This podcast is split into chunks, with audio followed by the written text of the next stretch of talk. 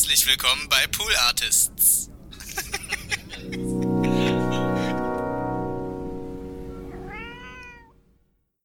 Ja, wie, wieso ist denn jetzt, wieso ist denn jetzt DJ Bobo hier? Nee, ich habe den nicht eingeladen. Ich meine, der, der, der ist jetzt bei mir in der Küche oh, und will irgendwie mitmachen beim Podcast. Er sagt die ganze Zeit, ja, ich will mitmachen, will mitmachen. Aber äh, hast du den eingeladen? Nö. Ich dachte, du hast ihn eingeladen. Nee, ich habe den nicht eingeladen. Ich habe den halt reingelassen, als vorhin geklopft hat. Ich meine, Klingelanlage da und dann, ja, hier ist DJ Bobo. Äh, da da sage ich doch nicht nee. Äh, dann habe ich halt gesagt, ja, komm hoch. Und dann jetzt, da war der ganz unangenehm auch und meinte dann so, kann ich mitmachen bei der Podcast? Und ich hab, wusste nicht, was ich sagen soll. Habe ich gesagt, er soll erstmal in der Küche warten. Aber so, was machen wir jetzt mit dem? Ja, wahrscheinlich. Äh, ja, vielleicht ein Toblerone anbieten. Wieso denn jetzt ein, als ob alle Schweizer Toblerone essen? Ja, dann vielleicht Rivella? Oh, ganz ehrlich. Ich kann echt so hier nicht mehr arbeiten, ne? Das ist. Komm, ich mache, ich nehme jetzt erstmal auf und du kümmerst dich jetzt um DJ Bobo in der Küche, okay? Ja, okay. Ja, okay, ja, ja, geh. Ich nehme jetzt auf. Ja, raus.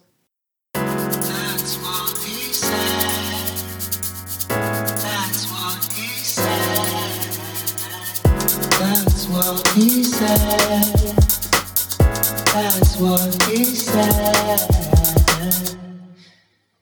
so kann's gehen. Herzlich willkommen zu einer weiteren Folge That's What He Said. TWHS ist die Abkürzung davon und ähm, ja, ich äh, bin, bin mal wieder da. Es ist ja die Folge 13. Ja. Die Folge 13. Viele Leute sagen ja der, äh, der 13 nach, dass sie irgendwie Unglück bringen soll. Und ähm, ich habe äh, noch keine großartigen Erfahrungen in der Richtung äh, mach, äh, gemacht bisher in meinem Leben. Ich kann euch jetzt also jetzt weder das irgendwie bestätigen äh, oder halt irgendwie verneinen. Ähm, ich habe da keine Verifizierungsmöglichkeiten. Äh, ich freue mich jedenfalls auf diese Folge und ähm, baller einfach, wie ich es immer mache, direkt mal los und fühle mich direkt jetzt auch schon wieder weird, weil man einfach jetzt hier dann doch einfach sitzt und mit sich selber redet, einfach mal eine Stunde. Ob das jemals weggeht? I doubt it. Ähm, was war los? Was war los? Was war los? Die letzten paar, ähm, die letzte Woche. Ja, eigentlich die letzten mehr, äh, mehr als eine Woche. Ich habe die letzte Folge, die lief, habe ich tatsächlich äh, ja schon vor zehn Tagen aufgenommen gehabt. Ich war da irgendwie im Vibe und habe dann direkt die mitgenommen und dann hatte ich eigentlich äh, die Folge schon recht früh abgegeben und so äh, somit ist jetzt eine ganze Zeit vergangen. Jetzt muss ich überlegen, was was war los? Wie ging's mir denn? Wie ging's mir denn? Hm, mir ging's eine Zeit lang nicht so gut, muss ich äh, ganz ehrlich gestehen. Ich hatte ähm, ich hatte mal wieder so ein bisschen, also ich, ich hole mal ein bisschen aus. Ähm, ich habe es ja hier schon öfter angesprochen und das wisst ihr mittlerweile, glaube ich, jetzt alle, dass ich ja äh, streame und ähm, davon lebe. Also das ist jetzt sozusagen schon, dass ich man, ich bin quasi Vollzeit-Streamer, kann man sagen, obwohl ich eigentlich das immer noch so ein bisschen behandle. Ich glaube auch für mein eigenes, ähm, für meine eigene psychische Gesundheit, ähm, so im Sinne von, also dass ich, dass ich mich nicht da so, so krass unter Druck setze, äh, sehe ich das immer noch eher so an als quasi Nebenjob, ähm, weil ich ja doch ähm, noch diesen Podcast mache und Gästeliste Geisterbahn und ähm, immer mal wieder kommen tatsächlich, ähm, ist ein bisschen weniger geworden, Corona, aber ja, alle paar Wochen kommt irgendwie auch noch ein anderes äh, Ding rein, also eine berufliche Anfrage, irgendwie vielleicht ähm, was schreiben, wie zum Beispiel neulich die Weihnachtsgeschichte dafür Olli Schulz oder ähm, ein bisschen so Werbegedöns mache ich ja ab und zu auch noch, irgendwie so Skripte schreiben und so oder halt irgendwie Moderationsjobs und so weiter. Also eigentlich äh, äh, läuft das alles eigentlich ziemlich gut für mich, ähm, weil ich genau so das auch mag. Ähm, ich war immer schlecht in so All-In gehen in irgendeine Richtung, sondern ich habe früher auch immer gesagt, dass ich jemand bin, der ähm, gut kann. Ich kann vieles so ganz gut, aber ich fahre nie den, den, also ich sag mal so, ich, ich fahre immer auf vielen Zügen, so hab ich's immer, ich habe so eine komische Analogie für mich damals entwickelt, jetzt merke ich gerade, aber die ist eigentlich scheiße, aber trotzdem, ich, ich fahre auf vielen Zügen, aber fahre mit keinem von denen in den Endbahnhof. das ist also meine Metapher dafür. Also, dass ich halt, ich glaube, man, man checkt trotzdem, was ich meine. Ne? Also, mh, ich hab, war ziemlich lang Grafikdesigner, habe das dann auch irgendwann sozusagen dann dem, ich habe mich, ich kann mich glaube ich ganz gut reinfuchsen und irgendwie ähm, Talente, die ich habe, irgendwie nutzen zu meinem Vorteil und m, bin dann aber auch irgendwie schnell m, satt oder nee, andersrum oder ich habe irgendwie dann was Neues, was exciting ist und was mich dann irgendwie in den Bann zieht und zurzeit ist es halt Streaming jetzt schon seit einem Jahr und warum erzähle ich das, ähm, bevor ich den Faden verliere? Ähm, ja, genau, weil ich gesagt habe, das mache ich halt nebenberuflich. Ähm, und das Ding ist bei dem Streamen, das und warum es mir jetzt noch nicht so gut ging, ist, ich habe ja neulich eine Pause gemacht, zwei Wochen, und habe schon gemerkt, dass mir das ganz gut tut. Ähm, habe aber in der Pause natürlich wieder äh, viel zu viel gesoffen, ähm, weil ich einfach ein Idiot bin, irgendwie gefühlt der irgendwie ähm, immer, wenn ihm das Leben oder die Umstände äh, eine Möglichkeit bieten, hey, hey, ähm, komm doch mal aus dem Arsch, äh, nimm das doch mal an als äh, Anlass, dich mal gesund zu ernähren, weniger zu trinken und ein bisschen andere Sachen auf die Reihe zu kriegen. Nope. Ich hatte dann eher das Gefühl, ja, ich muss ja morgen nicht aufstehen, ich muss ja morgen nicht fit sein, da kann ich ja jetzt, kann ich es ja laufen lassen. Ähm, bin dann immer wahnsinnig enttäuscht von mir, und ähm, krieg dann auch nicht wirklich den Arsch hoch und bin dann irgendwie, dann, ja, da fühle ich mich halt deprimiert, ne? Weil man dann irgendwie das Gefühl hat, ja gut, eigentlich wolltest du doch jetzt Pause machen, um dich zu regenerieren. Ich war so ein bisschen ausgebrannt am Ende äh, beim Streaming. Ähm, Im Sinne von, dass ich gemerkt habe, ja, ich habe so ein paar größere Titel hintereinander gespielt und die Streams waren immer sehr mh, aufgedreht, sag ich jetzt mal, viel los, viele Zuschauer, äh, worüber ich mich natürlich nicht beschwere, aber es ist schwer in Worte zu fassen. Das war so ein bisschen ein Punkt am Ende, wo ich gemeint habe, so, ja, ich brauche mal eine Pause so. Also hat man, glaube ich, ja, jetzt gerade, wo ich so ausspreche, merke ich, das ist toll, das, das, das ist total nachvollziehbar. Das ist ja wie bei jedem Job so. Also ist immer ganz gut, um sich zu mal neu orientieren eventuell oder mal ein bisschen zu reflektieren und so weiter. Ja, und habe ich halt nicht gemacht, sondern habe halt nur äh, keine Ahnung, ich meine, hat sich einfach nicht angefühlt wie ein Urlaub, weil ich einfach ähm, ja noch äh, andere Podcasts aufnehme und dann doch wieder recht viel eigentlich gearbeitet habe. Und ja, ungesund, ein ungesunder Lifestyle und so weiter. Das, naja, aber das soll, darum soll es jetzt mal nicht gehen, aber ähm, ja, ist mir halt wieder aufgefallen, dass ich schon wieder diese selbstzerstörerischen Talenzen da habe und einfach, ich weiß, ich weiß einfach nicht, was es ist. Ich kann es ich kann's echt nicht erklären. Es ist einfach, so, ich weiß nicht, ob das an der Pandemie auch liegt oder an dem, so, ich habe das Gefühl, immer wenn ich, wenn es mir richtig gut geht und ich das Gefühl habe, so ein guter Stream oder eine gute Aufnahme oder so oder irgendwas ist cool, ich habe die Wohnung aufgeräumt oder irgendwas erledigt, was auf der Liste war, belohne ich mich immer damit, dass ich mir was, dass ich sozusagen mir was in den Körper fahre, was mich dann äh, zwei Tage schlecht fühlen lässt. Und ich werde da einfach nicht wirklich draus schlau, weil ich bin mir ziemlich sicher, dass das nicht irgendwie Süchte sind, sondern es ist eher so, ich weiß nicht, ich glaube, mein Belohnungssystem ist irgendwie total durcheinander bei mir im Kopf. Und ähm, naja, ist ja auch, äh, äh wo es wahrscheinlich ist es Sucht im Endeffekt, was weiß ich. Keine Ahnung. Aber auf jeden Fall, heute geht es mir gut. Ähm, mir geht es auch gerade eigentlich generell ganz gut. Ich wollte aber noch kurz erzählen, genau, warum war das so mit dem Comeback? Ja, das war so, dass, dass ähm, ne, also ich mache das ja wie gesagt schon seit einem Jahr und so. Und am Anfang, gerade am Anfang hatte ich so ein paar Titel, äh, die ich gemacht habe. Also, ne, ich mache ja beim Stream nicht immer nur quasi Videospiele, was glaube ich viele Leute denken, vielleicht auch einige von euch da draußen.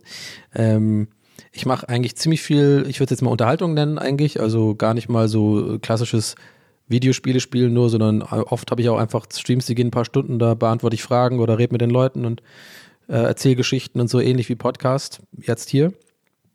Aber am Anfang war es schon so, da habe ich mich schon an, an Spielen entlang gehangelt. Ne? Da habe ich so ein paar Titel gespielt, ein paar große Titel auch und ja, und äh, auf jeden Fall war das am Anfang halt so, dass dann, ähm, ich mache ja immer live im Stream die Sachen und dann lade ich die auf YouTube hoch. Ich habe auch einen YouTube-Kanal und äh, der ist jetzt auch echt nicht so riesig. Ich habe da jetzt irgendwie, weiß ich nicht, 25.000 Abonnenten oder so, bisschen, oder drüber, 26.000. Und ähm, das wirft immer so im Monat so ein paar hundert Euro ab oder so. Also das äh, mache ich echt null so im Sinne von, also ich muss es eigentlich nicht wirklich machen, sozusagen, jetzt irgendwie äh, aus beruflicher Sicht oder so. Aber ich mache es eigentlich ganz gerne, weil es doch viele Leute gibt, die meinen Scheiß schauen ähm, und nicht live dabei sein können. Und dann haben sie es einfach da und, und dann ist es sozusagen, wird das dann wieder verwertet, sozusagen auf YouTube für Leute, die halt äh, eher die stilleren Zuschauer sind. So. so, und was das Problem bei YouTube ist, ähm, dass dann oft Leute so Kritik äußern zu dem, was man macht. Ähm, und ich meine jetzt gar nicht Hater oder so, gar nicht Leute, die sagen so, äh, du Hurensohn, scheiße, spiel mal anderes Spiel. So, die gibt es natürlich auch, aber deutlich weniger bei mir, weil ich habe tatsächlich eigentlich eine sehr, sehr ähm, dankbare, mh, nee, eine sehr wünschenswerte Zuschauerschaft, würde ich sagen, weil ich echt eigentlich kaum irgendwelche Arschlöcher habe. Manchmal gibt es ein paar, aber das ist super selten. Aber es ist halt so, dass Leute, glaube ich, bei Spielen oder bei Sachen, die ihnen lieb sind, Serien, Filme oder, oder so weiter, Hobbys, dass die, der, der Mensch dazu einfach, glaube ich, generell tendiert, sich angegriffen zu fühlen, wenn jemand anderes darüber sozusagen eine andere Meinung hat. Ja. Mm, also Beispiel, wenn du irgendwie ein Spiel spielst ähm, und da ist so viel so eine Story und so mit Elfen und irgendwie, keine Ahnung, irgendwie Asgard von Asmarom äh, holt die Welt wieder und du bist halt, ich bin auch niemand, ich finde das halt lächerlich so. Also ich persönlich finde das eher lächerlich und würde immer, wenn ich das mit irgendwie Kumpels auf der Couch zocke, das genauso kommentieren und bei meinem Freundeskreis auf jeden Fall, glaube ich, dann neun von zehn Leuten auch darüber lachen und, und das auch genauso sehen und alles ist gut so, weil ich finde, man sollte sowas nicht so ernst nehmen. Problem ist nur, ich habe bei Rocket Beans in meiner Zeit da halt gelernt, ähm, äh, also das, man, man redet ja mit den anderen Moderatoren, mit den anderen Redakteuren, da gibt es ja einige Leute einfach, die vor der Kamera sind und äh, auch hinter der Kamera redaktionelle Arbeit machen und sich mit YouTube auseinandersetzen und so. Ich war irgendwann so, ich, ich, hol, ich muss so weit ausholen, aber es ist so, es wird einem immer so als Tipp gegeben, ja, schau nicht auf die Kommentare und so. Da musst du drüber stehen, guck nicht drauf, mach einfach dein Ding und so weiter. Und das ist so ein Satz, der zieht sich wirklich jetzt schon seit seit vier, fünf Jahren, seitdem ich, äh, ich sag jetzt mal, Content mache, durch, dass, dass Leute immer sagen, ja, lass dich nicht verunsichern und so, mach einfach, was du, was du, was du für richtig hältst und so. Und ich glaube, das ist die, das Schwierigste auf der kompletten Welt, sozusagen, äh, das zu machen, obwohl es unfassbar einfach klingt. Das ist ähnlich zu, wie wenn man sagt, man ist in einem Streit und dann sagt einer zu dir, jetzt reg dich doch mal ab. Ja, da regt man sich nicht ab, da regt man sich auf. Und wenn Leute zu mir sagen, ähm, ähm, nimm das nicht, nimm das dir nicht zu Herzen, mach dein Ding, will ich übrigens nicht darauf hinaus, dass mich das nervt. Ich finde das eher immer cool und ich, ich, ich mag auch, wenn Leute mir ähm, Feedback geben und mich da eigentlich eher bestätigen darin, in dem, was ich tue. Und es sind auch eigentlich immer 99, wirklich, als es mal übertrieben gesagt, 99 Prozent der Kommentare sind wirklich positiv und die merken, dass wenn ich unsicher bin und ich versuche dann es allen irgendwie recht, also zu vielen Leuten gleichzeitig recht zu machen, was einfach nicht möglich ist, dann sind die auch da und, und hey, erinnern mich wieder dran, so, hey, bleib, bleib wie du bist und so weiter. Aber warum, warum rede ich jetzt darüber? Warum hat es mich schlecht drauf gemacht? Ja, und zwar am Anfang meiner Streaming-Zeit hatte ich so ein paar Titel, da habe, musste ich auch noch einiges lernen so ähm, einen eigenen Kanal zu haben und ähm, ich stehe natürlich hinter, muss natürlich hinter allem stehen, was ich mache. Du konntest dich bei Rocket Beans, wenn es jetzt kein Moin Moin war oder so, konnte man ja immer, es hat einen nicht so krass belastet, nach Hause mitgenommen, Almost Daily, vielleicht hat man mal Scheiße erzählt oder so, aber man hat nie das Gefühl, ähm, man ist jetzt so komplett alleine verantwortlich für alles, weil es eine große Firma ist, ein großer Sender und so und der bietet ja auch Schutz. Aber wenn man halt selber alles macht, dann ähm, gucke ich natürlich auch alle Kommentare an und äh, guck, äh, guck, wie die Leute reagieren. Und ich meistens noch genau am Anfang, da gab es so ein paar Leute, die haben halt so kritisiert, bestimmte Verhaltensweisen von mir, die, und, und jetzt kommt's, und das ist das Ding, was mich so oft belastet, ähm, die, die, üben dann Kritik, also ne, gar nicht böse, gar nicht so, du Hurensohn oder so, sondern eher so, die haben dann eine Kritik, die tatsächlich stimmt. Also die Kritik, die sie äußern, sehe ich tatsächlich ein. Das große Aber ist halt, und es ist die dümmste Erklärung für alles immer, aber es ist leider oft tatsächlich der Fall, dass ich dagegen nur setzen kann, hey, ich bin halt so. Und jetzt checkt ihr vielleicht, warum einen sowas besonders belastet, weil du hast dann diese Diskussion im Netz, ja, mit Leuten, die dann irgendwie sagen, ja, aber du hast doch in der letzten Folge gesagt, du möchtest mehr auf das Spiel achten. Fünf Minuten später machst du wieder Quatsch und so. Und da habe ich dann nichts entgegenzusetzen, weißt du? Also ich bin, ich habe quasi verloren. So, weil, weil die haben recht. Und ähm, wenn ich aber allerdings sozusagen tatsächlich dann versuchen würde, mich mehr irgendwie auf irgendwas zu konzentrieren oder so, jetzt nur als Beispiel, ne? Ich will jetzt auch gar nicht hier, hier rumheulen. Ich hoffe, das kommt auch nicht so rüber, aber ich, vielleicht mal interessant für euch zu hören, wie so die Gedankenwelt ist von jemand, der sich viel mit Leuten und Feedback aus dem Internet beschäftigen muss, sozusagen, und irgendwie versuchen muss, einen Weg zu finden, wie man trotzdem einfach authentisch bleibt und sich selber bleibt. Und ja, vielleicht checkt ihr jetzt, was ich meine. Du hast, das ist halt un, unglaublich ermüdend einfach, weil du hast dann wirklich so ein bisschen das Gefühl, dass du denkst, ey, ich kann es einfach keinem recht machen, so, ich kann es nicht allen recht machen, es gibt immer irgendjemand. Und, und leider hat halt einfach jeder auch irgendwie so viel Zeit zur Zeit, irgendwie auch seine Meinung dann und seine Kritik zu äußern und so. Und wenn ich dann halt mal nicht drauf eingehe, dann heißt es halt wieder, ja, du, du fragst einerseits nach Kritik und gehst nicht auf die Kritik ein. Und da muss ich auch wieder sagen, ja, stimmt schon, aber ich habe halt keinen Bock drauf. Und, und äh, man will sich aber andererseits auch nicht in so eine Bubble verkriechen, ja, äh, nur so Leute, die einen, die einen eh cool finden und irgendwie einen nur befeuern mit, mit gutem Feedback, weil ich glaube, das ist eine gefährliche Position. Ich sehe das auch viel bei, ähm, bei anderen Podcasts zum Beispiel oder anderen Comedians oder sowas, sehe ich oft. Ähm, so aus der Ferne gucke ich mir das an und denke mir so, ja, ich glaube, das ist nicht so gesund, was die da machen, weil die halt in so einer Community-Bubble sind und, und jeder Post oder jeder, jede Story oder mit irgendeinem Gag oder so wird halt mega gefeiert und die finden das alle geil und so. Und ich denke mir so, oft bei den Sachen gucke ich die, mir die Sachen an und denke mir so, ey, das ist aber nicht geil, was du da gemacht hast. Das ist einfach voll unlustig. Es ist voll der billige Gag, ist der einfachste Gag und, und so weiter. Und check dir, was ich meine. Also, aber die kriegen natürlich in ihrer Bubble immer nur Feedback, dass alles geil ist. Und ich glaube, das kann sich schnell manifestieren, auch in, in, in so einem, in, in, in den Gedankengängen, wenn du so ein, jemand bist, der kreativ ist und irgendwie Content macht oder so, dass du wirklich dann auch selber vielleicht denkst, irgendwann, alles, was ich mache, ist geil. Und ich will mich davor auf jeden Fall immer schützen, weil ich, ich das Gefühl habe, als ich A, gebe ich auch offen und ehrlich zu, ich bin wahnsinnig schlecht mit im, im Umgang mit Kritik. Das ist einfach meine Persönlichkeit. Ähm, da bin ich einfach nicht der Typ dafür. Ich, ich, ich fühle mich oft ertappt und bin dann eher in so einem ähm, Verteidigungsmodus, Rechtfertigungsmodus. Ähm, was einfach auch Quatsch ist. Also entweder man lässt es halt gar also komplett sein und sagt nichts dazu und denkt sich halt seine Meinung oder man, ja, ich manövriere mich einfach oft in so komische Situationen, in so Sackgassen einfach, ist mir aufgefallen, wo meine Argumente tatsächlich einfach sich gegenseitig widersprechen und ähm, das ist natürlich einfach schwierig, sowas, wenn du halt in einem Stream äh, verschiedenste Sachen sagst und jemand kann dann zu Hause aber ganz in Ruhe aufgedröselt sich in einem schönen deutschen, äh, äh in schönen, schönen, schönen, guten Deutsch und perfekter Kommasetzung irgendwie in YouTube so einen Kommentar machen und das dann so ein bisschen runterbrechen und, und die meinen ja auch oft irgendwie Sachen zu interpretieren, die ich aber auch gar nicht so gemeint habe. So, also Darum soll es jetzt aber gar nicht gehen, aber es ist vielleicht mal ganz interessant, der Einblick. Und warum erzähle ich das? Ja, genau, weil vor einem Jahr, als ich angefangen habe, hatte ich halt am Anfang noch so, da hat mir die Erfahrung gefehlt bei sowas. Und da sowas habe ich mir sehr, sehr zu Herzen genommen. Äh, ich nehme, nehme mir generell auch schon immer äh, viel zu sehr ähm, Sachen zu Herzen. Und das ist eine Sache, die sich bei mir im kompletten Leben durchzieht. Und ich bin echt manchmal ein bisschen davon frustriert irgendwie, weil ich das irgendwie scheinbar nicht schaffe, dass ich mein Selbstwertgefühl einfach so selber für mich definiere und ich bin immer davon abhängig, irgendwie so, so, gute so wie schlechte Sachen irgendwie von außen wahr zu, zu bekommen.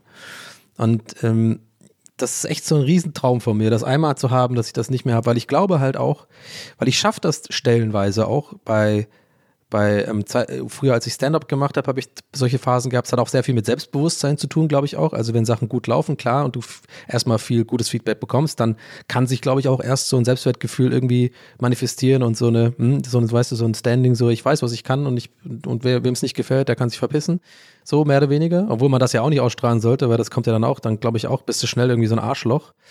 Ähm, und ich hatte auch ein paar Mal im Stream so Phasen, wo ich, weiß ich nicht, da kam eins zum anderen. Ich habe irgendwie so dann so tagesformmäßig, habe gesagt, hey, komm, ich scheiß drauf. Und ich sag's euch, Leute, das waren immer die besten Sachen, die ich gemacht habe.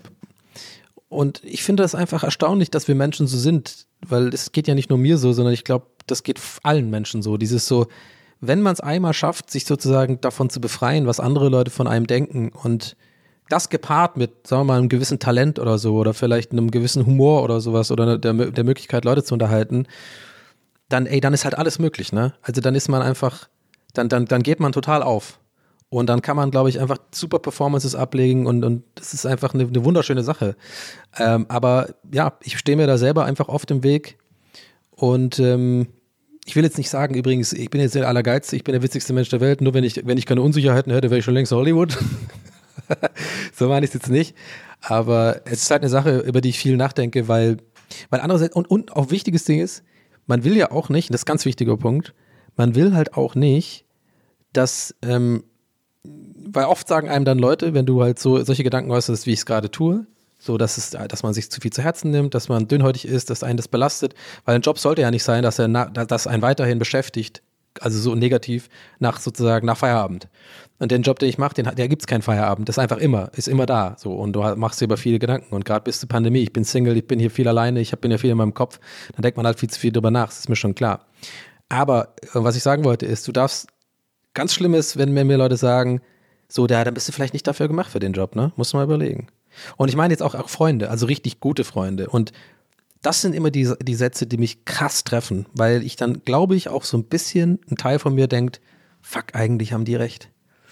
Aber andererseits, irgendwie alles, was ich mein ganzes Leben lang antrainiert habe, sozusagen, dieses ähm, Unterhalten, das, das Witzigsein, das, das, die Lust darauf, Leute zu, zu unterhalten und zum Lachen zu bringen. Es ist ja wirklich ein jahrelanges, langsamer, schleichender Prozess, den man sich einfach immer antrainiert hat und weil man gelernt hat, weil ich ganz früh schon gelernt habe, sozusagen, ich kann dieses Loch, was ich habe, füllen mit der Aufmerksamkeit oder mit dem, mit dem Lachen von anderen Leuten. Und das kannst du nicht einfach wegmachen. Und wenn die, und diese Skills, die ich sozusagen dadurch ähm, mir aufgebaut habe oder so verfeinert habe, die sind alle, also wie dafür gemacht, sozusagen das zu tun, was ich mache. Also Podcasten, Streaming und so weiter. Und jetzt checkt ihr vielleicht, was ich meine. Das heißt, so ein Satz, der ist dann mega erschütternd in meinem ganzen Dasein, weil ich dann denke, ja gut, aber was soll ich sonst machen? Und dann denkt man schon, vielleicht wäre ich irgendwie dann mega glücklich auf irgendeiner Farm oder so und wird so, wird so Kühe oder Schafe hüten und wird halt niemand mehr zum Lachen bringen. Mein Handy wäre aus und ich wäre vielleicht glücklich. Weißt du? Kann sein. Es kann sein. Aber ich würde jetzt auch nicht sagen, dass ich gerade unglücklich bin. Ich bin eher jemand, der einfach es nicht auf die Reihe kriegt, eine, eine gewisse Stringenz ins Leben zu bringen oder mal einfach mal zu sagen, hey, ja, ich bin halt auch selber schuld an dem, ne? Das Saufen hilft nicht. Und auch so generell mein, mein, so meine fehlende Disziplin hilft nicht.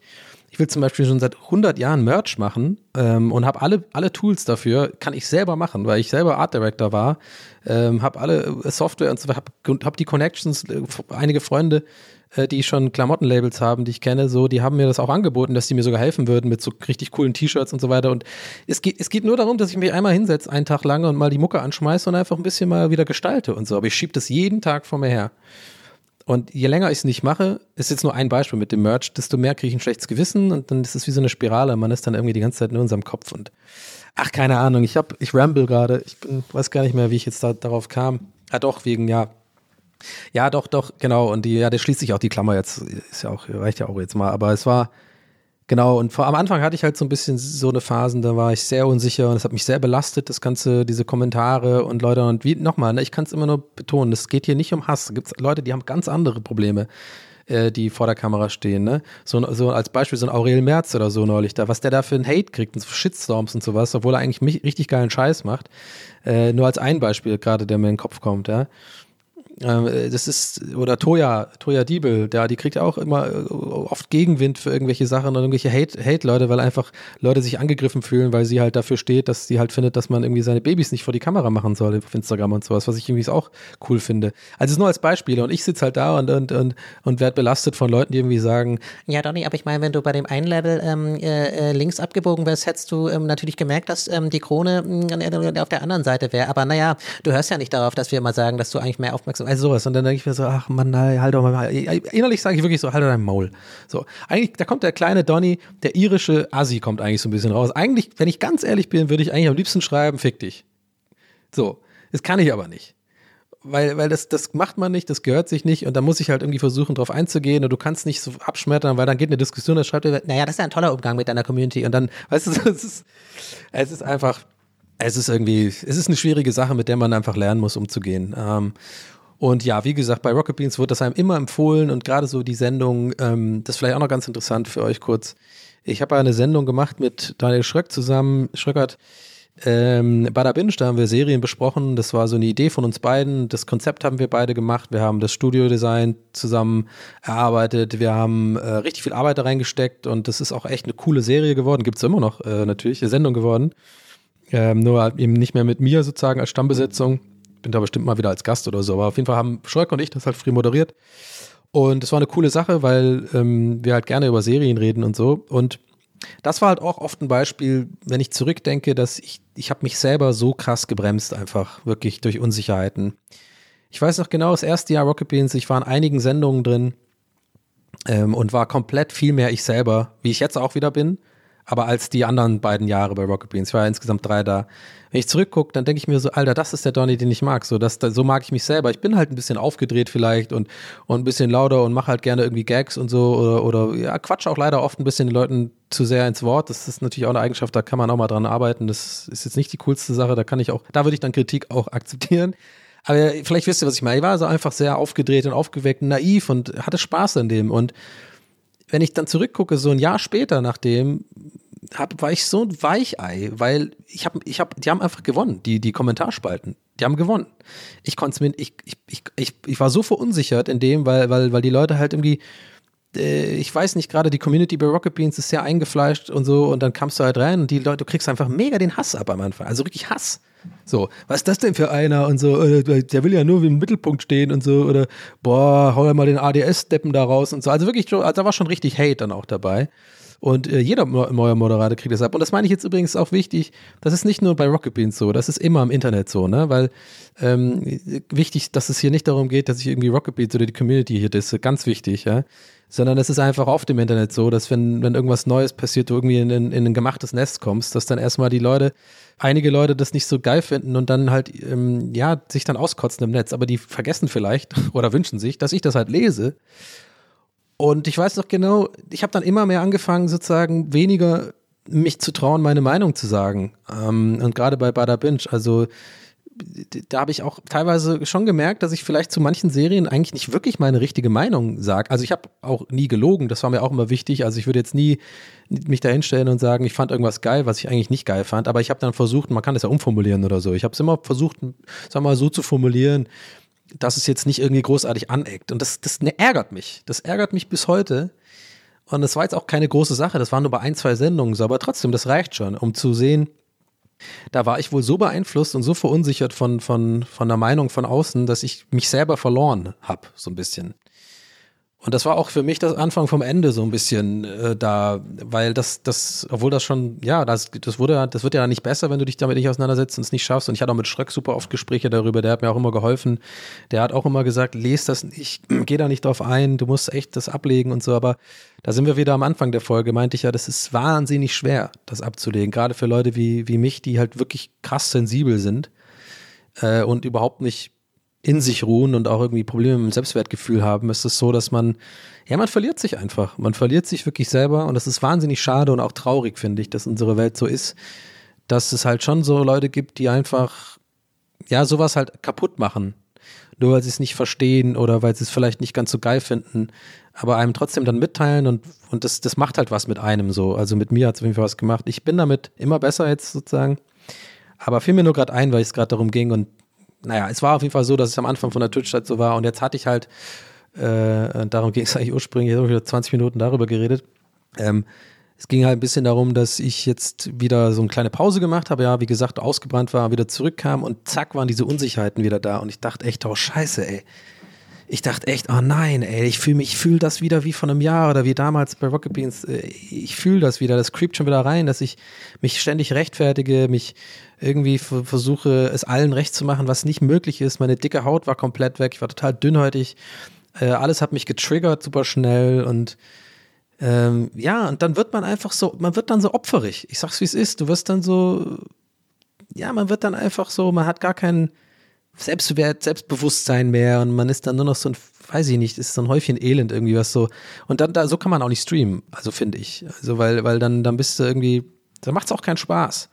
Und da hatte ich halt kurz Schiss, aber ich habe dann einfach ähm, sehr viel drüber nachgedacht, dann Wochenende und reflektiert und nochmal noch mal alles vor Augen geführt und ähm, ja, bin einfach zum Schluss gekommen, da musst du jetzt einfach durch und es macht mir generell einfach Spaß und ich lasse mir die, die Laune nicht verderben von so Leuten. Also auch, selbst wenn sie es nicht böse meinen, also auch irgendwie Leute, die Kritik äußern, weil mittlerweile, ich muss es echt für mich lernen, einfach zu sagen, hey, wer nicht mit meinem Scheiß klarkommt oder es nicht mag, ey, dann geh weiter, ganz ehrlich. Hör einen anderen Podcast, oder, oder, oder, oder schau was anderes. Ne? Ich weiß, es kommt auch immer ein bisschen trotzig rüber, wenn man sowas sagt, ne? Wie so ein bisschen so ein Super Sweet 16 Mädchen, was irgendwie so, oder Junge, die sie irgendwie Geburtstag haben und sagen, ich will aber den Porsche haben und dann. Ich weiß, das kommt ein bisschen so rüber, aber es ist, glaube ich, nur gesund für mich, das weiterhin so zu sehen und einfach meinen Scheiß zu machen. Und ähm, Es ist, das Geile ist ja dieses Dilemma, äh, in dem ich drin bin. Einerseits will ich meinen Scheiß machen und drauf scheißen, was andere von mir denken. Andererseits ist meine komplette Psyche darauf aufgebaut, dass, dass es mir nur dann gut geht, wenn Leute mich mögen. Also deswegen, das ist einfach, das ist total verrückt eigentlich. Ah, Schwab, Schwab. Naja, ich weiß jetzt auch nicht, wie die da wieder gelandet sind. Ähm, ich hatte tatsächlich auch mal wieder Bock, ein bisschen, bisschen Deep Talk zu machen hier. Ähm, ich weiß, dass einige von euch das auch ganz gut finden. Und ähm, deswegen habe ich es gemacht, weil ich mache eigentlich nur Sachen, die, die, die, die gut ankommen von außen. Nein, Quatsch. Ich hatte, nee, bin ich ehrlich, ich habe da schon drüber nachgedacht, dass ähm, ich da mal wieder Bock hätte, vielleicht ein bisschen äh, ernsthaft zu sprechen und so. Es ist für mich immer noch, immer noch weird, weil ich sag's, es ist halt so, ich gucke jetzt auf die Uhr, wir haben schon 30 Minuten aufgenommen und ich habe halt original noch keinen einzigen Gag oder so gemacht. Und ich bin mir auch ziemlich sicher, so aufgrund des Feedbacks, was ich bekomme, dass das für euch gar nicht so wichtig ist und das euch schon alles so gut gefällt. Aber jetzt nur, nur aus, das nur, nur, aus, nur als Beobachtung jetzt mal für euch, damit ihr mal seht, wie so ein bisschen meine Psyche funktioniert, so als Entertainer. Trotzdem denke ich die ganze Zeit so, ah, ich muss immer wieder einen Gag machen, was Lustiges sagen, obwohl ich genau weiß, aufgrund der Fakten, also des Feedbacks und was mir auch Maria sagt und so weiter, dass das gar nicht so wichtig ist und alles cool ist, so wie es ist. Aber was, seht ihr mal, und wenn du, wenn du, so denke ich ja ständig bei allem. Und äh, andererseits denke ich aber auch so ein bisschen, wenn ich nicht so wäre, würde ich vielleicht auch nicht so unterhalten können, wie ich es halt, glaube ich, kann. Und da bin ich auch selbstbewusst. Ich glaube schon, dass ich das gut machen kann. Ähm, ich freue mich auch echt so krass drauf, wieder Comedy zu machen. Ich habe es jetzt echt für mich beschlossen, dass wenn die Bars wieder aufmachen und so die Open Mics, ich auf jeden Fall wieder hier in Berlin anfangen will. Äh, und sei es nur irgendwie mal erste so sieben Minuten Spots machen hier und da. Und ähm, ja, ist mir neulich klar geworden, dass ich das machen möchte. So, ist auch mal ein cooler Ausgleich zu Podcasts aufnehmen und so und vor der, vor der Kamera sitzen, so auch mal wieder rauskommen, so ein bisschen. Oh Gott, wieder rauskommen in eine Bar, Alter. Ich bin der, oh mein Gott, ach. Ich da dann denke allein schon, boah, fahr mir einfach den Gin Tonic in die Venen rein, ey, wirklich ganz ehrlich. oh Mann. Also jetzt nicht nur wegen dem Saufen-Ding, ja, aber wirklich einfach, ey, ich weiß, es ist so, äh, ich weiß, ihr wisst, ich weiß es, aber ich, ich, es ist so unfassbar, wie sehr ich mich darauf freue, einfach wieder essen zu gehen. Abends, Mann, ah, eine Runde mit drei, vier Freunden, schön mit geile Pasta, danach dann äh, noch ein Rosé, Dessert, dann so ein Espresso, dann immer mal wieder rausgehen, eine rauchen, so dieses typische so ein Restaurantabend-Feeling, ey, laut da drin, warm, alle unterhalten sich, alle Gläser klirren. Es ist einfach, oh, es ist so unfassbar, wie sehr mir das fehlt.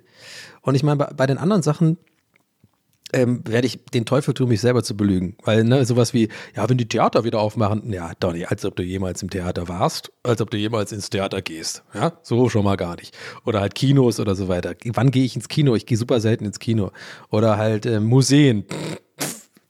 Ja, oh, das ist ein Louvre, äh, hier, Gemälde, ja, von, von 1426 äh, Van Gogh, äh, nee, interessiert mich ja sonst eigentlich auch nicht so, aber weißt du, ich meine? Aber das sind immer die Sachen, die so au- aufgezählt werden, so, ja, aber, aber, aber, ich bin wieder gerade King's Speech gewesen, aber, aber, aber auf, auf, aufgezählt werden.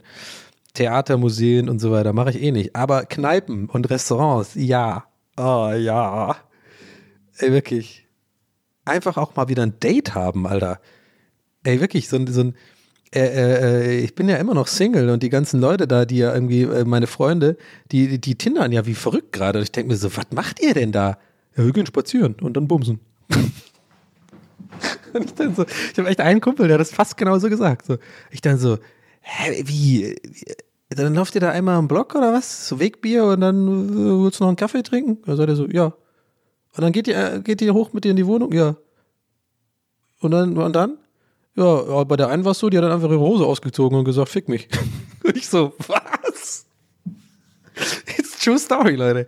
Ich so, was? Äh, okay, äh, das ist mir noch nie passiert. Hm, Kann nicht sagen, dass es unbedingt etwas ist, ähm, was ich jetzt äh, weiß ich nicht, aber ob ich da Bock drauf hätte. Mir, glaube ich, ich glaube, ich wäre überfordert, um ehrlich zu sein. Aber generell äh, haben die Leute wohl hier äh, gerade alle viel Sex und Dates und so. Und ich, ich denke mir so, hä, wie? Weil ich bin, ich bin ein klassischer, Leute, ich bin, ich bin ein einfacher Mann. Ich bin ein erstes Date Bierkneipe Mann. Ja? Wollen wir ehrlich sein, vier, fünf Bier. Das ist immer die besten Dates, das waren immer die ersten besten Dates und wenn danach die Date, äh, dann macht man sich, trifft man sich nochmal zweimal, dreimal, meinetwegen kann man dann auch spazieren gehen. Aber ich finde, ein erstes Date muss, muss in eine Kneipe sein. Irgendwie, das ist so mein, mein Ding. Ich könnte auch niemals für ein erstes Date irgendwie ins, ins, Kino gehen oder so, oder wie die Amis das machen, so äh, abholen um sieben und dann erstmal äh, essen gehen und dann ins Kino. Nee, kann ich nicht. Da werde ich, hätte ich die ganze Zeit pure Anxiety, glaube ich. Ich muss ja immer schöne, dunkle Kneipe, schöne Ecke, dann kommt sie rein, dann winke ich so, ja, hier, ich bin hier, willst du was trinken? Und dann so mega ungeduldig schnell das erst den ersten Drink bestellen.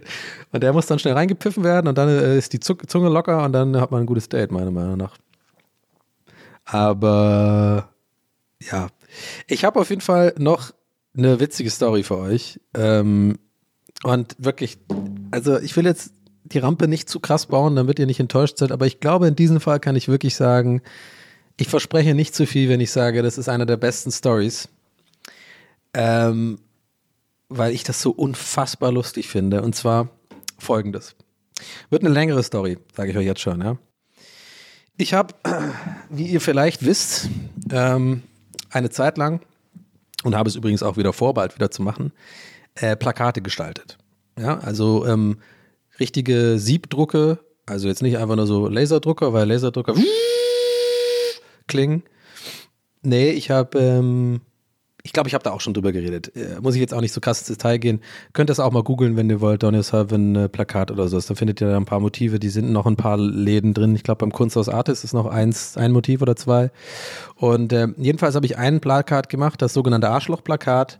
Das habt ihr vielleicht schon mal mitbekommen, das, äh, wo Don't Work with Assholes draufsteht, so ein pinkes, fleischfarbenes Plakat, wo dann die äh, O's ersetzt worden sind mit kleinen ähm, Arschlöchern äh, illustrierten. Und ja, das Plakat habe ich gemacht und das haben wir damals äh, in einer limitierten Auflage gedruckt. Ich habe dann auch jedes einzelne, das war ja ganz cool, so unterschrieben und mit so einem Stempel, mit so einem Künstlerstempel, war ich auch ganz, da stand DOS drauf, haben wir extra an, angefertigt, weil ich habe ich mich gefühlt wie so ein kleiner Künstler. Ähm, aber ja, und dann haben wir die verkauft damals. Ähm, und ähm, ein Kunsthaus hat sogar auch, also Kunsthaus Artis, hat dann auch äh, ein paar gekauft. Ich glaube sogar von dem Arschlochpack 20 Stück oder so, was ich irgendwie krass fand, weil wir haben die Dinger für 90 Euro verkauft. Ähm, und dann, ähm, das Kunsthaus hat dann auch welche gekauft und dann waren die aber ein Jahr später, haben die halt 300 Euro gekostet oder so. Ne? Ich glaube, am Ende hat sogar, war es sogar auf 600 Euro oder so. Also halt so Kunstsammelshit. Der, hat, der Typ hat es wohl schon so erkannt, dass das vielleicht ein Motiv ist, was äh, nachgefragt werden wird und äh, oder eine hohe Nachfrage erzielen wird irgendwann. Ich, ich fand es damals, ich war noch damals an der Uni noch, ne? Es war kurz, nee, es war kurz nach meinem Abschluss, nach meinem Bachelor an der, an der ODK. Aber ich hatte da keine Ahnung von. Ich fand es einfach krass. Ich habe einfach 600 Euro bekommen für, für, für eine Gestaltung. Fand ich irgendwie geil. Also, es war super. Und ähm, kam auch gut an und so weiter. Kommt bis heute gut an. Auf jeden Fall das Plakat äh, ist aber ausverkauft, kann ich an dieser Stelle sagen. Aber ich kann auch jetzt schon anteasern, dass es tatsächlich davon wohl eine, vielleicht eine Art Neuauflage geben wird. Ich bin gerade ähm, in letzter Zeit am, in der Kommunikation mit Stefan von der Handsiebdruckwerkstatt Kreuzberg. Hans-Siebdruckerei Kreuzberg heißen die. Kann ich übrigens sehr empfehlen. Könnt euch mal eure, die Seite von denen angucken. Die machen echt geilen Scheiß. Sind echt auch ähm, super Jungs. Die waren früher auch in der ODK und ähm, es war echt eine geile Zusammenarbeit. Richtige Vollblutgrafiker. Und äh, die haben so eine riesengroße Siebdruckmaschine halt, ne? In so einem alten, äh, in so einem Hinterhof in Kreuzberg, direkt da am Ufer und so. Das ist schon einfach, ist cool, äh, da irgendwie abzuhängen mit diesen ganzen, da riecht es auch so geil nach Farbe und ähm, ja, ist einfach eine coole, ist, ein- ist, sind einfach coole, coole Dudes so. Und äh, mit dem bin ich gerade auch am, am Reden, ob wir vielleicht eventuell jetzt doch eine Neuauflage machen oder vielleicht einen Formatwechsel oder sowas.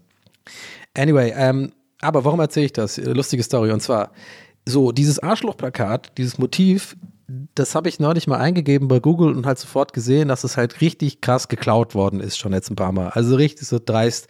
Das ist halt genau, fast genau gleich meine, also fast die gleiche Typo. Auch das, die, diese Idee mit den Vokalen und diesen kleinen Arschlöchern da, äh, genau geklaut.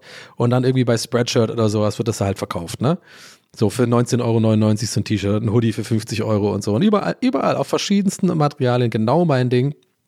Genau meine Gestaltung. Und nicht nur einer, sondern mehrere. Auch eine Firma äh, hat das genau äh, nachgebaut, ähm, beziehungsweise halt, ähm, es geht ja darum, dass die Idee geklaut wird, dass, dass diese Vokale ersetzt worden sind. Das ist ja der ganze Witz an der Sache, das checkt ihr schon. Ne? Äh, Nicht mit Ar- Arschlöchern arbeiten, aber dann sind ja die Arschlöcher, das ist ja das, der ganze Gag.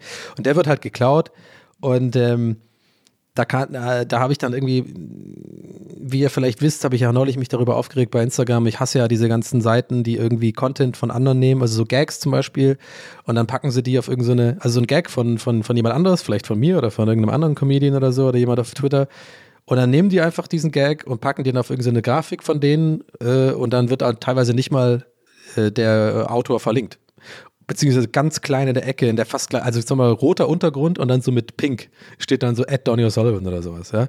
Also es sind die aller, allerdreisten Seiten und die verdienen halt mega viel Geld, weil die so eine Million Abos haben oder so. Und ähm, die, das ist äh, unterm Strich, also Punkt aus, die machen damit Geld. So ganz einfach. Da fragen auch oft immer Leute, wie machen die denn Geld? Ja, weil die Werbung schalten und äh, die äh, Reichweite generieren sozusagen mit dem Ideen und dem Content anderer. Und das finde ich einfach eine absolute Frechheit. Und ich bin da immer schon so sehr, sehr ähm, reagiere da sehr ähm, involviert und aggressiv, wenn ich sowas mitbekomme, weil ich das äh, einfach nicht haben kann, weil ich das sind irgendwelche Marketing-Dudes, weißt du, die einfach überhaupt gar keine Ahnung haben, wie man lustig ist und sich dann einfach bei anderen Leuten das bedienen und dann einfach damit Geld machen. Das ist einfach lame. So. Ähm, und genauso ist es halt lame bei den T-Shirts und so, wenn da jemand einfach eine Idee klaut und das macht. So, und jetzt habe ich dann zum allerersten Mal, und jetzt, jetzt wird es auch lustig, sorry, ich musste kurz ein bisschen abrenten, habt ihr gemerkt, äh, bei dem Thema werde ich ein bisschen aggro. Hm. Das Ding wurde übrigens schon seit Jahren kopiert, immer hier und da, aber mir ist es so ein bisschen egal weil, weil ich einfach denke, hey, das Original haben wir ausverkauft, das Original ist, ist, ist was ganz anderes als diese scheiß Plagiate. Und ähm, wer das hat, der weiß, was ich meine. Und dann ist auch alles gut. Was ich meine, also ich, ich habe das Gefühl gehabt, das ist eh vorbei, weil das wurde jetzt ja dann ausverkauft. Und wer eins zu Hause hat, der wird wissen, warum, warum das auch ähm, was Besonderes ist, weil das ist wirklich ein krass dickes Kartonmaterial, also so, so ein Feinbüttenkarton und das ist die echte Farbe, siehst du halt auch bei dem Plakat und so. Also das ist einfach ein cooles Produkt geworden und wenn ich dann irgendwie sehe, dass da jemand dann so ein A4-Plakat gemacht mit irgendwie der gleichen Idee und irgendwie auf Laserdrucker verkauft für 10 Euro, denke ich mir so, ja komm, scheiß drauf, bist du selber schuld. Dann, dann, dann mache ich da keine rechtlichen Schritte. So, und apropos rechtliche Schritte. An diesem Tag dachte ich mir aber echt, weil das dann so Spreadshirt war und so und wirklich scheinbar echt für, für auch so teilweise freche Preise das verkauft wird, habe ich mir echt gedacht, weißt du was? Ich rufe mal einen Anwalt an. Einfach kann, kann man ja mal fragen, so ein bisschen Screenshots gesammelt, habe dann auch also, ähm, also die, die, die Seiten gescreenshot, so viel, was ich finden konnte und ähm, habe ihm als Original geschickt und gesagt, kann man da vielleicht was machen und so weiter. So, das Lustige kommt jetzt. Aber vielleicht habe ich doch die Rampe zu hoch gebaut, aber ich fand es einfach so witzig. Also da rufe ich da so an und dann der Anwalt irgendwie so, ähm, er sagt dann so, ja, ähm, der hat doch ein bisschen eine, irgendwie eine lustige Stimme gehabt, fand ich. Ich fand irgendwie ein bisschen, der klang irgendwie süß. Er hat so gemeint zu mir so, also der hat die E-Mail bekommen von mir und so und hat dann ähm, erstmal geschrieben, E-Mail, das fand ich auch irgendwie seltsam, so innerhalb von zwei Minuten habe ich eine E-Mail bekommen, bitte um Rückruf. ich so, okay. Äh, dann, ich hasse ja telefonieren, ne? aber gut, habe ich dann angerufen und gesagt, ja, ähm, ist wirklich alles, was ich jetzt sage, ist wahr, ne? Ich so, dann habe ich angerufen und gesagt, dann ging, ging einer ran, so, ja, hallo, der Anwalt, äh, Pipapo. Und ich dann so, ja, äh, hier ist der Herr Sullivan, äh, Sie haben um, äh, um Rückruf gebeten. Und dann sagt er, ah ja, okay, alles klar, ciao. Und dann hat er aufgelegt. also so, was ist hier gerade passiert? Hä? Warum? Also, ist wirklich, ist, ist so, der hat irgendwie, irgendwie hat er das falsch verstanden oder so. Vielleicht, weil ich halt gesagt habe, ja, äh, äh, hier ist Daniel Sullivan, ich wollte, ähm, die haben heute Rückruf. Ah, ja, genau, okay, alles klar, tschüss. dann hat er wieder aufgelegt. Ich dann so, saß ich dann da rum und mir so, was mache ich jetzt? Rufe ich jetzt nochmal an? Nochmal angerufen. Ich so, dann klingelt so, ich war schon voll nervös, was, was passiert denn jetzt? Und ich so, ja, hallo, ich, ich war gerade, hier ist Donald Sullivan, wir haben gerade telefoniert, sie haben aber, äh, also, ach so, ja, ah, okay, nee, nee, gut, ja, ja, oh, äh, es geht um das Plakat, ne? Und ich dann so, okay, also er geht schon direkt einfach all in so rein äh, gab keine Begrüßung, kein irgendwie so, weiß ich nicht, der, als wäre ich schon längst irgendwie sein Mandant oder sowas.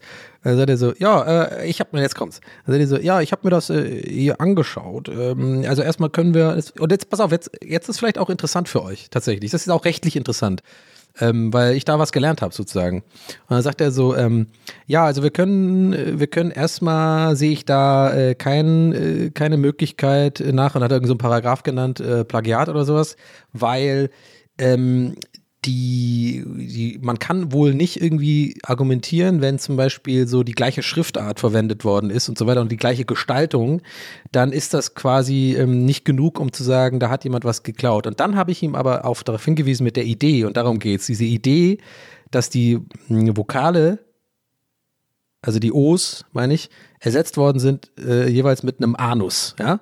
So.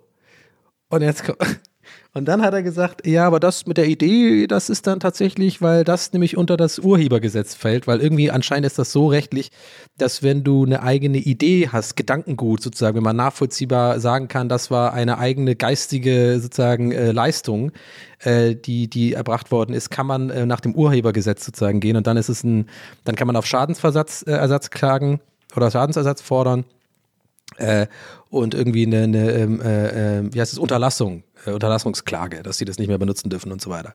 So, jetzt fragt ihr euch vielleicht die ganze Zeit schon, ja, was ist denn jetzt daran so lustig? Ja, jetzt kommt's. Dann hat er, er, wollte mir das mit der Idee erklären. Ne? Ihr merkt schon, ich habe jetzt auch schon ein bisschen so gestottert bei dem Wort Arschloch und Anus und so weiter. Ne? Dann sagt er so, ja, gut, ich, ich, ich habe jetzt das Plakat vor mir. Ich sehe, die, die Idee ist, äh, ja, das sind ja, Sie haben ja da äh, Ihre, Ihre äh, O's, äh, haben Sie ja ersetzt mit, ja, wei- weiß ich jetzt äh, gar nicht, äh, wie man das sagt. Äh, Mehrzahl, äh, sind das äh, Ani oder.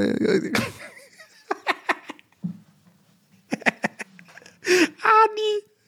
Alter, die Mehrzahl von Anus, Alter.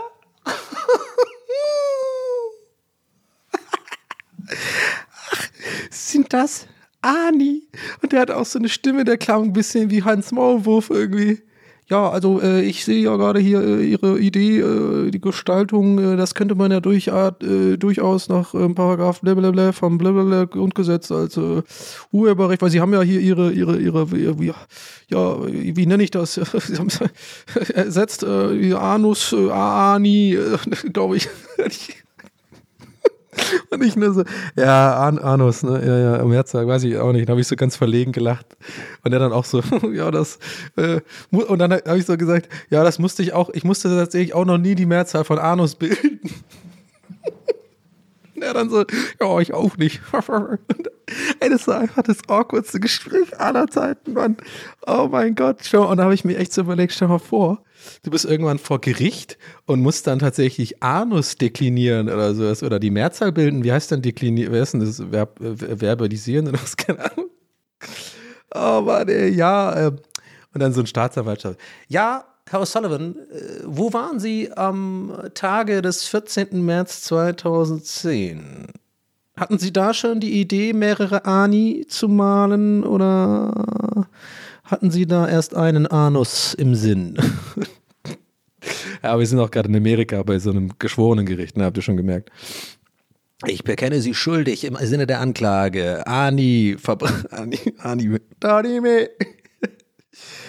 Ah, ich weiß nicht, ich hoffe, ihr fandet es genauso lustig. Ich weiß, ich habe schon wieder eine Riesenrampe dafür gebaut, aber ich fand das so fucking funny. Diese, mit, die, mit diesem fremden Mensch reden, der klingt wie Hans Maulwurf und mit dem muss ich dann on, am Telefon mega awkward das Wort Anus, die Mehrzahl bilden. Ani, ich glaube, es heißt Anusse, ich weiß es nicht. Ich muss, wie gesagt, tatsächlich noch nie ähm, die Mehrzahl bilden, aber äh, das, das made my week auf jeden Fall. Aber ja. Ja, was haben wir denn heute wieder für eine Folge hingelegt? Ähm, lasst es mich wissen. Ähm, wenn, wenn ihr, wenn ihr äh, das Bedürfnis habt, Feedback dazulassen, die E-Mail äh, ist am Start. Donny at äh, poolartists.de und ähm, ja, ich habe schon ein paar Mails bekommen, habt ihr auch alle gelesen. Vielen lieben Dank an euch da draußen. Äh, ich wollte äh, auch generell vielleicht mal eventuell sowas wie, ich hatte so eine Idee, dass ich vielleicht Sachen vorlese da von dem, von dem Mail-Eingang. Also wenn ihr vielleicht Fragen habt oder so. Ähm, das machen auch andere Podcasts. Da bin ich jetzt nicht das Rad neu erfunden. Das ist natürlich nach Grundgesetz, äh, Paragraph 233 Absatz 4, äh, geistiges Eigentum anderer. Ähm, nee, aber ich würde würd das tatsächlich gerne mal machen wollen, so wie so Fanmail-mäßig, so, weißt du? So mal einfach, wenn ihr vielleicht irgendwie mh, Fragen habt oder so, das fände ich irgendwie ganz cool, das mal zu beantworten oder so. Vielleicht nicht jede Folge, aber vielleicht so am Ende von, von der Folge immer vielleicht ein, zwei so Anfragen ähm, oder Fragen lesen oder so. Ähm, Fände ich cool. Wenn ihr also Bock habt und eine Frage habt, ähm, schreibt mir eine Mail, donny at poolartists.de. Und ich hatte noch eine andere Sache. Ähm, und zwar hatte ich eine Idee. Ähm, ich mache ja Musik, wie ihr vielleicht mittlerweile wisst, und ähm, bin immer sehr daran interessiert, irgendwie Musikproduktionen anzuhören. Ich dachte vielleicht, wenn ihr da draußen, wenn von euch Leute ähm, Musik produzieren und ihr Bock habt, dass ich mal in was reinhöre, äh, und ähm, ich überlege gerade, ob das dann awkward ist im Podcast, wenn ich das mache. Hm. Ich habe irgendwie, ge- ja, vielleicht denke ich auch gerade, dass da kommt dann nur geiler Scheiß, aber vielleicht kommt dann auch voll, vielleicht kommt dann so Müll einfach und dann so und dann soll ich so sagen, muss ich höflich bleiben und sagen, ja, toll, Thomas, danke für die Einsendung, ähm, ist geil, üb weiter. Ah, nee, vielleicht nicht. Vielleicht, ich muss da mal mit Pool Artists reden. Aber äh, ja, war so eine Idee, dass vielleicht am Anfang der Folge vielleicht mal so, dass vorher mir mal sowas anhöre und dann, aber vielleicht wird es auch too much. Mal gucken. Aber trotzdem, das mit den Fragen, äh, würde ich mich freuen, weil äh, mich auch gespannt bin, was ihr so für Fragen habt. Und dann äh, ist es vielleicht auch immer cool, so im Sinne von, die, das letzte Viertel hat man auch dafür dann. Und ähm, auch ein bisschen Feedback auch mal vorlesen. Vielleicht lese ich dann auch einfach mal nettes Feedback vor oder so. Äh, natürlich anonym, wenn ihr das wollt. Ähm, ja, äh, das wollte ich irgendwie sagen. Ähm, ansonsten war nicht viel los. Ich habe ähm, nach wie vor keine Ahnung, wie viele Leute diesen Podcast hören und werde das auch nach wie vor so weiter äh, so laufen lassen. Ähm, freue mich wirklich immer sehr über Feedback. Ähm, habe jetzt letzte Woche tatsächlich gar keinen so einen Insta-Post gemacht irgendwie, weil ich irgendwie das Gefühl hatte, das ist gar nicht so nötig. Es gab einfach nicht so viel Begleitmaterial. Ich habe ja über meine Schulzeit und so geredet und äh, will auch ehrlich gesagt den Leuten nicht auf den Sack gehen mit, mit zu viel ähm, Promo, muss ich auch mal sagen. Also ich habe ein bisschen die Erfahrung gemacht, ähm, wenn man da jetzt so ein bisschen das vereinzelt einfach mal ballert, dann ist es irgendwie cooler, als wenn man jetzt den Leuten irgendwie jede Woche da immer ähm, immer so ein Audiogramm und so. Oder auch vielleicht auch nicht. Vielleicht ist es, weil andere Podcasts machen es auch so. Vielleicht ist es auch einfach scheißegal. Vielleicht ist es einfach egal. Und äh, die Leute werden schon zu meinem Podcast finden, wenn es denn sein soll. Ich gucke trotzdem kurz mal auf meine Liste, Leute. Weil ich hatte, glaube ich, noch, noch was. Oh ja, ich habe, äh, ich muss, ich muss kurz einmal richtig loben eine Serie. Ähm, zwar, ich habe dieses Drive to Survive angefangen zu gucken, diese Formel 1 äh, Doku. Und ey Leute, ich kann euch das empfehlen, zieht euch das rein. Ich dachte immer vom Cover her, nur vom Cover ausgehen, ich weiß nicht warum, da hatte ich immer so, nee, da habe ich keinen Bock drauf, weil ich bin jetzt, ich war eine Zeit lang so ein bisschen äh, Formel 1 interessiert, habe dann auch samstags das gerne geguckt und sonntags hier Quali und Renning, äh, Qualify und, und Rennen und so und äh, fand das eigentlich immer ganz geil. Ich bin durch meine Schwester dazu gekommen, lustigerweise. Die hat das früher mal auf der Couch geguckt und ich habe die dann immer verarscht und so gesagt, hä, das ist doch kein Sport, der, die, die ganze Arbeit machen doch die Autos und so. Also ich war ein absoluter Vollidiot. Das ist übel, übertriebener Sport. Die Jungs sind so unfassbar fit und haben Reflexe von was weiß ich was. Äh, und ähm, nee, und ich dachte immer irgendwie so vom Cover her, äh, nee, das ist irgendwie so eine, so eine Art, wie so dieses, diese Fußball-Doku, die ich leider auch nicht mag, äh, die mit Pep Guardiola da, wie, äh, wo sie dann den verfolgen ein Jahr, äh, gibt es glaube ich auch mit, mit anderen Teams. Nee, war nicht so meins. Zwar geile Einblicke so in Behind the Scenes von so einem Fußballmannschaft und so, aber irgendwie, irgendwie weiß nicht. Ist auch egal, hat mich einfach nicht gecatcht, passiert halt. Und ich habe irgendwie das Gefühl gehabt, dass Drive to Survive ist auch so eins, so ein bisschen Doku-mäßig und was ist die Formel 1 und dann wird da so ein Zirkus begleitet und so, dieses Jahr dieser ganze Rennzirkus wird dann begleitet. Nee, aber Leute, weit gefehlt. Und, und äh, für alle Ha- Hardcore Formel 1-Fans habe ich direkt auch auf Twitter, ey, wieder direkt so ein paar Leute gehabt, die irgendwie, ich habe einfach geschrieben, hey, Drive to Survive, mega gute Serie, ich lieb's. Und direkt wieder so zwei, drei Leute, so typisch Twitter, so, Naja, ein bisschen überdramatisiert, muss ich ganz ehrlich sagen. Also für echte eingefleischte Formel 1-Fans, also nichts gegen die Leute, ne? Also den einen davon sogar finde ich ganz cool. Der macht auch manchmal so äh, äh, Supercuts von meinem Twitch-Zeugs. Das mal nebenbei, aber auch egal, trotzdem, aber es ist trotzdem so typisch, so, ist so scheiße, ist mir scheißegal, ob das überdramatisiert ist. Das ist mega gut gemacht. Da hat einer irgendwie argumentiert, ja, weil die nehmen dann teilweise Funksprüche äh, an der einen Stelle, wo, die aber von der anderen Stelle war. Ja, und? Das ist einfach gut gemacht. Das ist einfach, ist eine mega gute Unterhaltung. Aber für alle, die es noch nicht gesehen haben, also, und keine krassen Formel 1 äh, Superfans sind und sich einfach äh, das auch mal geben können, einfach als, ähm, als gute Serie, die dahin plätschert, finde ich. Äh, und zwar, das ist so gut gemacht, weil das ist total gutes Storytelling. Und das hätte ich halt null erwartet. Ich dachte, es wäre so dokumäßig. Nee, die, die tun immer jede Folge sozusagen einen der Fahrer begleiten, auch die, die Fahrer, die quasi immer ganz hinten sind, sozusagen, die, die immer nur 13., 12. oder so werden. aber die auch irgendwie ums Überleben kämpfen. Um, aber es geht dann auch wieder darum, um die, um die Fahrer, die um die um Plätze 2 und 3 und so äh, kämpfen und so. Und, und dann werden die ganzen Teams vorgestellt und äh, die ganze Politik hinter den, hinter den Kulissen, äh, die ganzen Verträge, Fahrer werden hin und her geschoben. Diese Fahrer, die haben auch einen unfassbaren Druck, Leute. Das, also wirklich, es ist für mich faszinierend, was für Menschen das sind. Formel 1-Fahrer, wirklich also so wie es in der Doku rüberkommt, und ich habe dann auch ein bisschen Recherche betrieben nach der Serie, weil ich echt so gedacht habe, das kann auch nicht wahr sein, was das für Dudes sind. Also die sind wirklich unfassbar, ähm, ähm, also die haben Se- Selbstwertgefühl ohne Ende, weil da wird so krass gemobbt, da wird so krass, ge wenn du einmal ein Rennen verkackst, bist du, weil du hast- die haben immer so Teammates und die sind ja vo- voll die Konkurrenten. Also es sind ja überhaupt nicht wie bei einer Fußballmannschaft so äh, ein, ein Team zieht an einem Strang, sondern wenn zum Beispiel zwei Fahrer bei einem Lager sind, ja, dann ziehen die zwar schon an einem Strang, weil irgendwie die Gesamtpunkte will man ja holen und so, aber eigentlich gar nicht. Eigentlich geht es immer nur darum, wer der bessere Fahrer ist, weil der natürlich dann auch weiterhin einen Vertrag bekommt oder vielleicht eventuell sich interessant macht für andere, ähm, bessere, größere äh, äh, Autohersteller oder, oder Renn, Rennställe. Und, und es ist halt ein konstanter Druck. Also die müssen immer so mega physical on point sein, also äh, mega trainiert sein. Da müssen die ganze Zeit so diese krassen Reflexe haben. Dann fahren die, Alter, mit fucking 350 km/h in eine Kurve rein. Ey, und bremsen dann kurz davor ab und, und nehmen die Kurve halt mit, weiß ich nicht, 150 bis 200 km/h. Leute, das ist einfach, das ist schon absolut Wahnsinn. Ein so eine Formel-1-Karre kostet irgendwie auch so drei, äh, zwei bis vier Millionen Euro oder sowas. Und wenn das dann kaputt geht, ja, ciao. So, und es ist einfach, und die, so ein Zirkus hat da, also so, so ein Rennstall hat dann auch teilweise 100 Mitarbeiter oder so und die alle da rumwuseln. Das ist einfach cool gemacht, diese, diese Doku, weil es echt auch für Leute ähm, ist, die, die gar, kein, gar keine Ahnung von Formel 1 haben. Es wird alles erklärt. Und äh, schöne O-Töne, super gut gefilmt, wirklich. Also echt tolle Bilder. Ähm, und wie gesagt, das Storytelling ist wahnsinnig gut. Es hat immer jede Folge, so hat eine kleine eigene Klammer, eine kleine emotionale Geschichte zu einem Fahrer, zu einem, zu einem, äh, zu einer Beziehung von einem Fahrer, zu einem anderen Fahrer. Ehemalige Väter sind irgendwie früher gefahren. Der Sohn ist jetzt der Nachkomme und sowas auf der Strecke. Und ja, ihr merkt schon, ich schwärme. Das ist wirklich echt gut und das kann man echt weghauen so. Also ich habe es echt an die erste Staffel jetzt wirklich an einem Tag, in den zwei Tagen einfach mir echt komplett reingefahren äh, und äh, ist eine Empfehlung meinerseits. Also Drive to Survive Formula One gibt's auf Netflix. Ähm, könnt ihr mal, könnt ihr mal, könnt ihr mal reingucken. Äh, ja, guys, ja, ich glaube, we did it. We did it. Wir haben eine neue Aufnahme im Kasten. Ich habe heute auch einfach wieder unüberlegt angefangen zu aufzunehmen. Hab's Gefühl, dabei kommen dann eher die Folgen zustande, die so ein bisschen ruhiger sind. Und ähm, ich bin damit zufrieden. Hm. Ist ja auch ein bisschen von der Seele reden, manche Sachen, ne? Ich gehe jetzt auf jeden Fall gleich zu einem Kumpel grillen.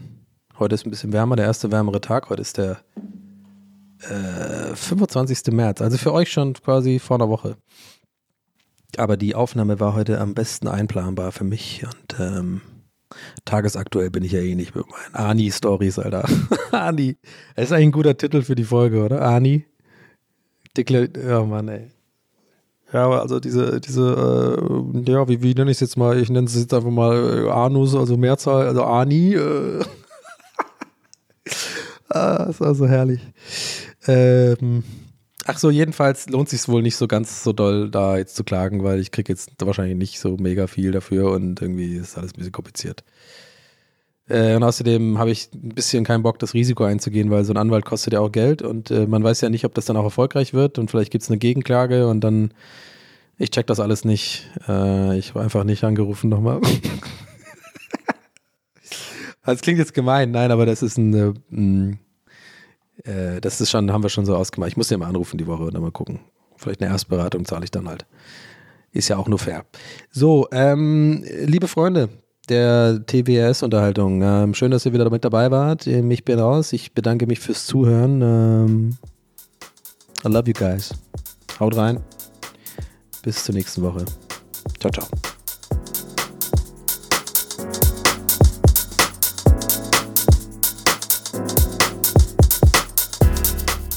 That's What He Said mit Donny O'Sullivan.